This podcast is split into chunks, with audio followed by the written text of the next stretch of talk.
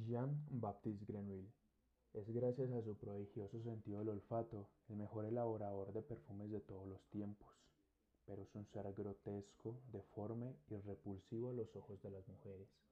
Como venganza tanta ofensa sufrida a causa de su aspecto físico, elabora un raro perfume que subyuga la voluntad de quien lo huele. Así, Jean-Baptiste consigue el favor de las damas de la alta sociedad y el dominio de los poderosos. Existe un único problema. Para conseguir la esencia elemental de la mágica fragancia, se necesitan los fluidos corporales de jovencitas vírgenes, y para ello el perfumista no duda en convertirse en un obsesivo, cruel y despiadado.